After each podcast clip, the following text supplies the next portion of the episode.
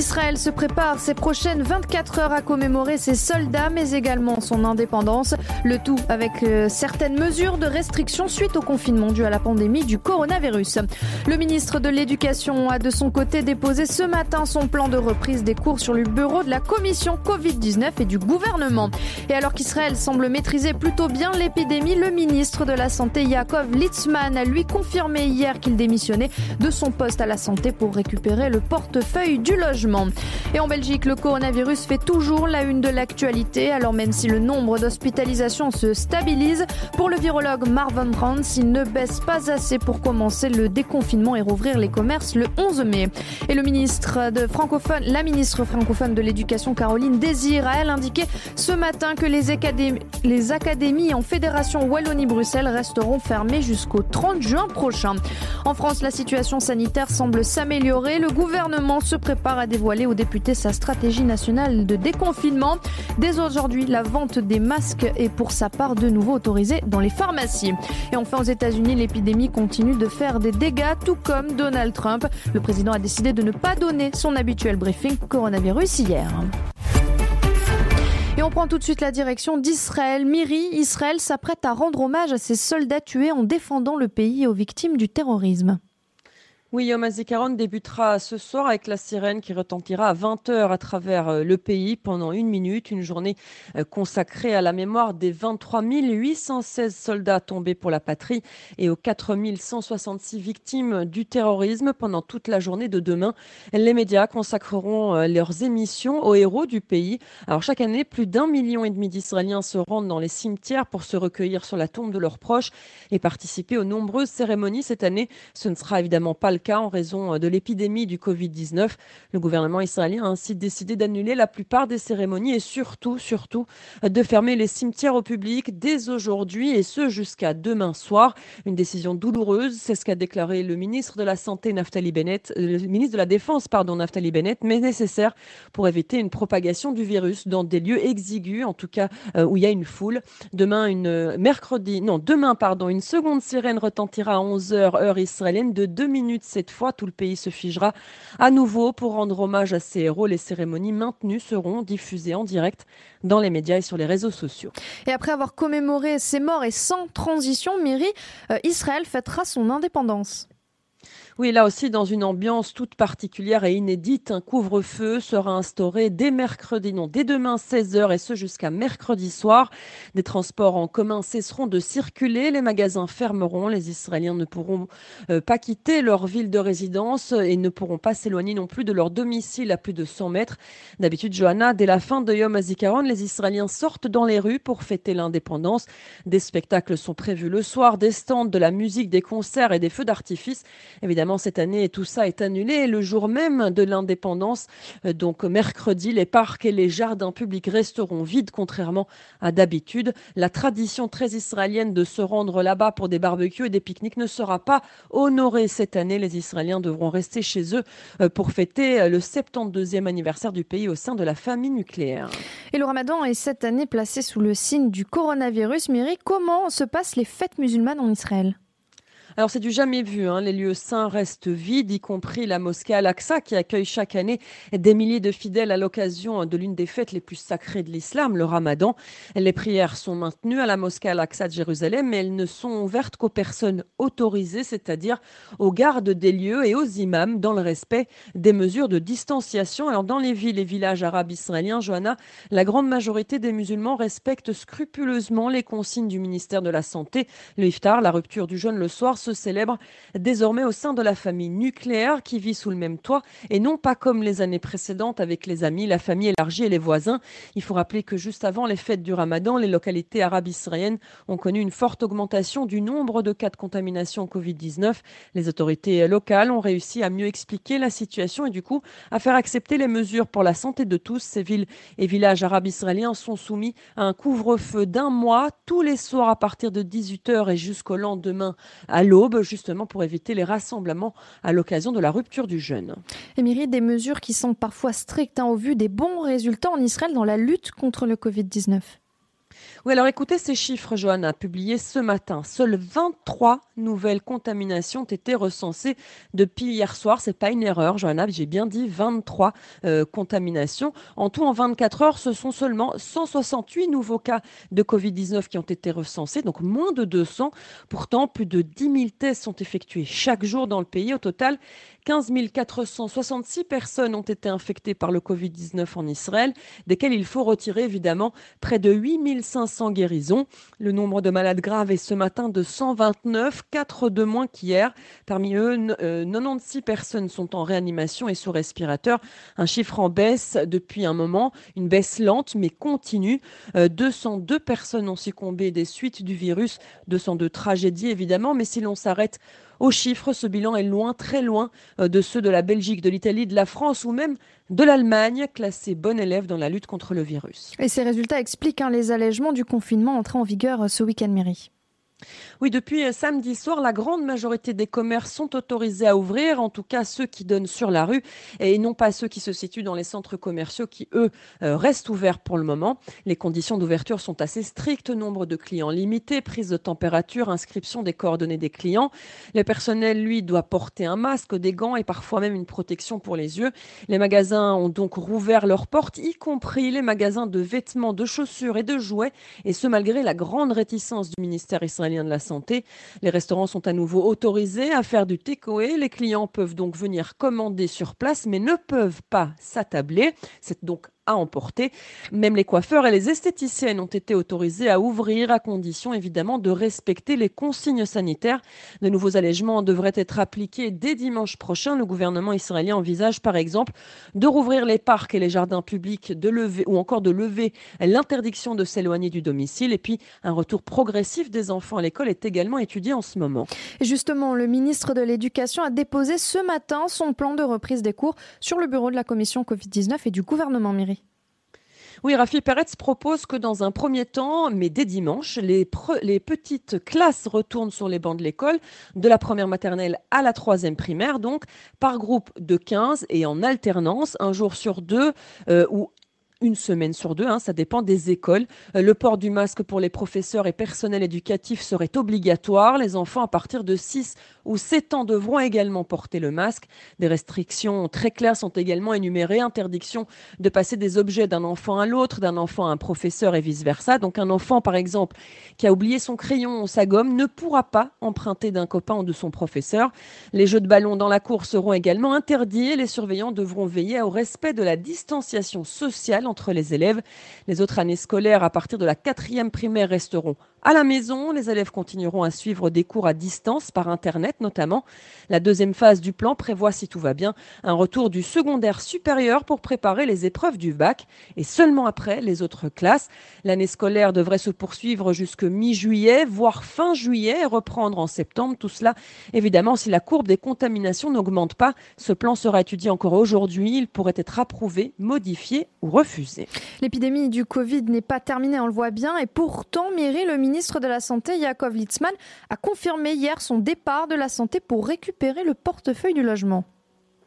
Oui, hier, il a tenu à vanter la gestion de son ministère face à l'épidémie euh, du Covid-19. Il a énuméré euh, tout ce qu'il a pu obtenir face au virus, mais il a également dénoncé ce qu'il appelle l'incitation à l'égard des juifs ultra-orthodoxes au milieu de la pandémie. Yaakov Litzman, 71 ans, est sous le feu des critiques pour une gestion jugée catastrophique de l'épidémie au sein de sa propre communauté ultra-orthodoxe, une communauté qui a été durement touchée par le virus, la plus touchée sans doute euh, dans tout, le pays. Mais Yaakov Litzman l'assure, ce n'est pas la raison de son choix pour le chef du parti ultra-orthodoxe ultra-orthodoxe Ashkenaz. Il est temps, après quatre mandats, de changer de bureau. Il prendra donc la tête du ministère du Logement, chose qui a été acceptée par Benjamin Netanyahou. Du coup, un jeu de chaises musicales a commencé. Bleu-blanc à qui Benjamin Netanyahou a proposé le portefeuille de la santé, voudrait tenir ce ministère, mais la liste de centre-gauche n'est pas prête à lâcher celui des affaires étrangères. Or, si Bleu-Blanc accepte la santé, il devra céder un autre portefeuille. L'autre option, c'est que Moshe Gafni, patron de Degel Torah, qui fait partie de la formation judaïsme unifié de la Torah de Litzman, prenne ce portefeuille, mais là aussi, il devra alors lâcher un autre bureau. Enfin, dernière option, proposer le ministère de la Santé à Yamina de Naftali Bennett et Chaked, mais le parti de droite n'a même pas encore annoncé si oui ou non il allait rejoindre la future coalition. Alors vous voyez, tout ça n'est pas simple et surtout euh, cela complique euh, la formation du gouvernement d'urgence nationale en pleine crise du Covid-19. Et tout ça, c'est également sans compter qu'un autre parti a annoncé se joindre à la coalition Miri. Oui, il s'agit du Parti travailliste israélien. Il a voté hier en faveur de son entrée au gouvernement d'union. Les membres de la convention du parti ont donc voté par 64,2% en faveur de l'accord de coalition signé entre Benjamin Netanyahu et Benny Gantz. Une coalition qui sera composée de 32 ministres pour les six premiers mois afin d'affronter la pandémie de Covid-19, puis de 36 euh, soit le cabinet le plus nombreux de l'histoire d'Israël. Et on ne sait pas encore combien de ministères aura le Parti travailliste, ni lesquels. Mais notez qu'il n'a que trois députés à la Knesset et seuls deux d'entre eux rejoindront le gouvernement. Et enfin, un mot sur le volet sécuritaire. Des frappes aériennes ont été menées en Syrie cette nuit, Mairie. Oui, des frappes attribuées à Israël. Selon l'agence d'information Sanat, ça aurait tiré des missiles depuis l'espace aérien libanais en visant la banlieue de Damas. Selon le média du régime, tous les missiles auraient été interceptés. Avant l'attaque, une activité israélienne dans le ciel libanais avait d'ailleurs été rapportée dans le sud Liban. Israël ne confirme pas raid de cette nuit. Ça commente rarement hein, ce genre de frappes qui lui sont attribuées. Seule certitude, le gouvernement israélien a toujours affirmé qu'il empêcherait le transfert d'armes vers le Hezbollah au Liban via la Syrie, ainsi que l'installation de Téhéran en Syrie et donc à la frontière israélienne. Hier, le ministre de la Défense, Naftali Bennett, a d'ailleurs laissé entendre que quelque chose se préparait. Il a déclaré quelques heures avant cette attaque, donc, euh, que non seulement Israël continue à freiner l'installation de l'Iran en Syrie, mais qu'en plus le pays était passé au niveau supérieur, celui qui poussera Téhéran hors de la Syrie et donc loin de la frontière israélienne.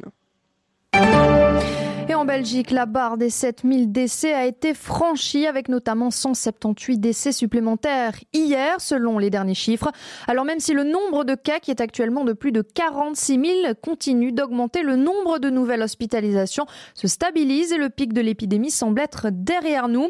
Mais pour le virologue Marc Van Rans, le nombre de nouvelles hospitalisations ne baisse pas assez pour commencer le déconfinement de déconfinement. Actuellement, autour de 200 hospitalisations sont, sont, et font état par jour. Hein. Et pour Marc Van il faudrait que ce nombre passe sous la barre des 100 par jour pour autoriser les magasins à rouvrir le 11 mai. Via son compte Twitter, le virologue a insisté sur une chose, les critères pour le début du déconfinement ne doivent pas s'appuyer sur le nombre de décès, mais bien sur le nombre de nouvelles admissions à l'hôpital. La ministre francophone de l'Éducation, Caroline Désir, a elle indiqué que les académies en fédération Wallonie-Bruxelles resteront fermés jusqu'au 30 juin prochain. Une décision prise ensuite aux annonces vendredi dernier par le Conseil national de sécurité. Caroline Désir a annoncé qu'un groupe de travail sera constitué pour traiter tous les impacts de cette situation exceptionnelle et envisager la préparation de la prochaine rentrée scolaire en septembre prochain. Cependant, la ministre a fait savoir qu'il ne pouvait pas assurer que le 1er septembre, nous pourrons reprendre l'école comme si de rien n'était avec tout le monde présent en même temps. Interviewé par la Libre Belgique ce matin, le ministre président de la Fédération Wallonie-Bruxelles, Pierre-Yves Géolé, a lui déclaré que les choix posés par le Conseil de sécurité vendredi dernier devaient l'être, même si elles sont euh, difficiles, ajoutant qu'il serait certes bien plus facile de laisser toutes les écoles fermées jusqu'en septembre, mais qu'ils avaient la responsabilité des jeunes et des enfants et qu'ils ne devaient pas perdre le contact avec l'école pendant six mois.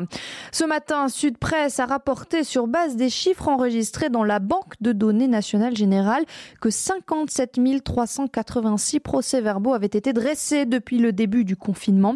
Mais selon le porte-parole de la police fédérale, il y en aurait plus de 60 000. Ce dernier a déclaré que les services de police étaient prêts dans le cadre d'un déconfinement progressif, mais que pour l'heure, ils restaient très attentifs au respect des règles de confinement. Ce matin, les journaux flamands ont également rapporté que le montant total des règlements amiable pour les infractions liées au coronavirus pesait 2,2 millions d'euros. Le Collège des procureurs généraux souhaiterait que les amendes impayées soient récupérées par le fisc via les impôts. Et en France, la situation sanitaire semble s'améliorer depuis près de 18 jours. Le nombre de patients en réanimation diminue, laissant place à une lueur d'espoir. Concernant le bilan communiqué hier, 22 856 personnes ont perdu la vie depuis le début de l'épidémie, 14 202 dans les hôpitaux et 8 654 dans les maisons de repos. Demain, le gouvernement doit dévoiler aux députés sa stratégie nationale de déconfinement qui doit débuter le 11 mai. Plusieurs thèmes seront alors mis sur la table, à savoir la santé, masques, tests, isolement, l'école, le travail, les commerces, les transports ou encore les rassemblements. Après présentation aux députés, le plan sera débattu et soumis au vote de l'Assemblée nationale, puis présenté aux associations d'élus locaux et aux partenaires sociaux. N'oublions pas que le gouvernement dispose des recommandations de son conseil scientifique pour arbitrer le déconfinement. L'application de traçage Stop Covid qui permet de retrouver et d'alerter les personnes qui ont été en contact avec des porteurs du virus, sera également présenté demain, soulignant qu'à partir d'aujourd'hui, la vente des masques est de nouveau autorisée dans les pharmacies en France, chose qu'elle n'avait plus le droit de faire depuis un décret du 3 mars dernier. L'épidémie semble bel et bien ralentir donc en Europe, hein, qui prépare petit à petit son déconfinement. Le continent reste cependant toujours le plus touché par le coronavirus, avec plus de 122 000 décès. Ce week-end, l'Espagne a enregistré son bilan quotidien le plus bas depuis le 20 mars dernier, avec un total de plus de 23 000 morts. Le pays commence à alléger le confinement, notamment en laissant sortir les enfants. Hier, et pour la première fois depuis six semaines, les moins de 14 ans ont pu prendre l'air. Du côté de l'Italie, le nombre de décès est en baisse avec 260 décès supplémentaires. Hier, le pays a enregistré le plus faible bilan quotidien depuis le 14 mars. Le chef du gouvernement, Giuseppe Conte, a de son côté fait savoir que les écoles qui sont fermées pour rappel depuis début mars rouvriront en septembre. Au Royaume-Uni, même si le bilan annoncé Hier marque une spectaculaire diminution par rapport à la veille, 813 décès samedi contre 413 dimanche. Les chiffres restent assez volatiles dans le pays et peuvent prendre en compte des décès parfois survenus bien avant. Le Premier ministre Boris Johnson est pour sa part revenu hier à Downing Street après 15 jours hein, de convalescence suite au Covid-19. Il devra notamment tenter de rétablir la confiance envers son gouvernement sous le feu hein, des critiques sur sa gestion de la crise sanitaire. Alors euh, on remarquera que proportionnellement à la population c'est en Belgique que la mortalité est la plus élevée avec 612 morts par million d'habitants. Vient ensuite l'Espagne, l'Italie, la France, puis le Royaume-Uni. Et de l'autre côté de l'Atlantique, aux États-Unis, l'épidémie continue de faire des dégâts, tout comme Donald Trump. Le président n'a pas donné son habituel briefing coronavirus hier. La raison, est bien, il n'a pas aimé les sarcasmes suscités, suscités par ses recommandations sur l'injection de désinfectants dans le corps des patients. Il a donc tout simplement continué ses pics habituels contre la presse via son compte Twitter, notamment en déclarant que les médias désespéraient de créer une impression de chaos. Concernant les chiffres aux États-Unis, 1330 personnes sont décédées du Covid-19 hier, portant le bilan total à près de 55 000 morts depuis le début de la pandémie. Concernant le nombre de contaminations, les derniers chiffres ont état de plus de 960 000 cas, approchant donc tout doucement du million de personnes. Et certains États se préparent à la reprise hein, des activités, notamment du côté de New York, où certaines activités manufacturières et des chantiers pourraient reprendre après le 15 mai. En Californie du Sud, la vague de chaleur de ce week-end a laissé présager les défis improbables pour les gouverneurs afin de maintenir une distanciation sociale. Des dizaines de milliers de personnes ont afflué sur les plages ouvertes euh, tout ce week-end dans le comté d'Orange. Des photos ont circulé sur la toile montrant de grandes foules étendues sur les plages. Selon le comté d'Orange, pas moins de 40 000 personnes se seraient rendues sur la plage de Newport Beach ce week-end. Dans le comté voisin de Los Angeles, eh bien, toutes les plages, elles, sont restées fermées pendant le week-end. Son maire a déclaré qu'il ne laisserait pas un week-end défaire un mois de progrès. De son côté, le docteur Deborah Birx, hein, qui coordonne la réponse au coronavirus de la Maison-Blanche, a déclaré que les Américains devraient s'attendre à ce que les directives de distanciation sociale se poursuivent pendant des mois. Tout en encourageant la poursuite de la distanciation sociale, eh bien, le gouverneur de New York, Andrew Cuomo, a lui, de son côté, déclaré qu'il n'était pas raisonnable de s'attendre à ce que les gens restent à l'intérieur tout le temps à l'arrivée de l'été, ajoutant qu'ils avaient besoin d'activités estivales dans le bas de New York. Et l'Arabie saoudite a aboli la peine de mort pour des crimes commis par des mineurs. Quelques jours après l'annonce de l'abolition de la flagellation, le royaume ultra-conservateur devrait remplacer la peine de mort par une peine de prison ne dépassant pas 10 ans dans un centre de détention pour mineurs. Le chef de la Commission des droits humains, qui est un organisme gouvernemental, Awad Al-Awad, a déclaré que c'était un jour important pour l'Arabie saoudite, ajoutant que ce décret les aiderait à établir un code pénal plus moderne. Dans un rapport sur la peine capitale dans le monde publié cette semaine, Amnesty International a affirmé que l'Arabie saoudite avait exécuté un nombre record de personnes en 2019, malgré une baisse en général des exécutions dans le monde. 184 personnes auraient été mises à mort, soit le nombre le plus élevé jamais enregistré dans le pays par Amnesty International en une seule année. Soulignons que dans le royaume, beaucoup d'actes sont passibles hein, de la peine de mort, tels que l'homicide, le viol, le vol à main armée, le trafic de drogue ou encore l'homosexualité. Et enfin, je vous en parlais la semaine dernière, certains médias américains rapportent hein, depuis quelques jours que le dirigeant nord-coréen Kim Jong-un serait mort ou dans un état végétatif après avoir subi une opération du cœur. Ce matin, le conseiller spécial à la sécurité nationale du président sud-coréen a déclaré fermement qu'il était vivant et en bonne santé, minimisant donc la gravité hein, de rumeurs quant à des problèmes présumés de santé du leader nord-coréen. Euh, le conseiller a ajouté que Kim Jong-un séjournait depuis le 13 avril à Wonsan, une station balnéaire dans l'est du pays, ajoutant qu'aucune action suspecte n'avait été jusqu'à présent détectée.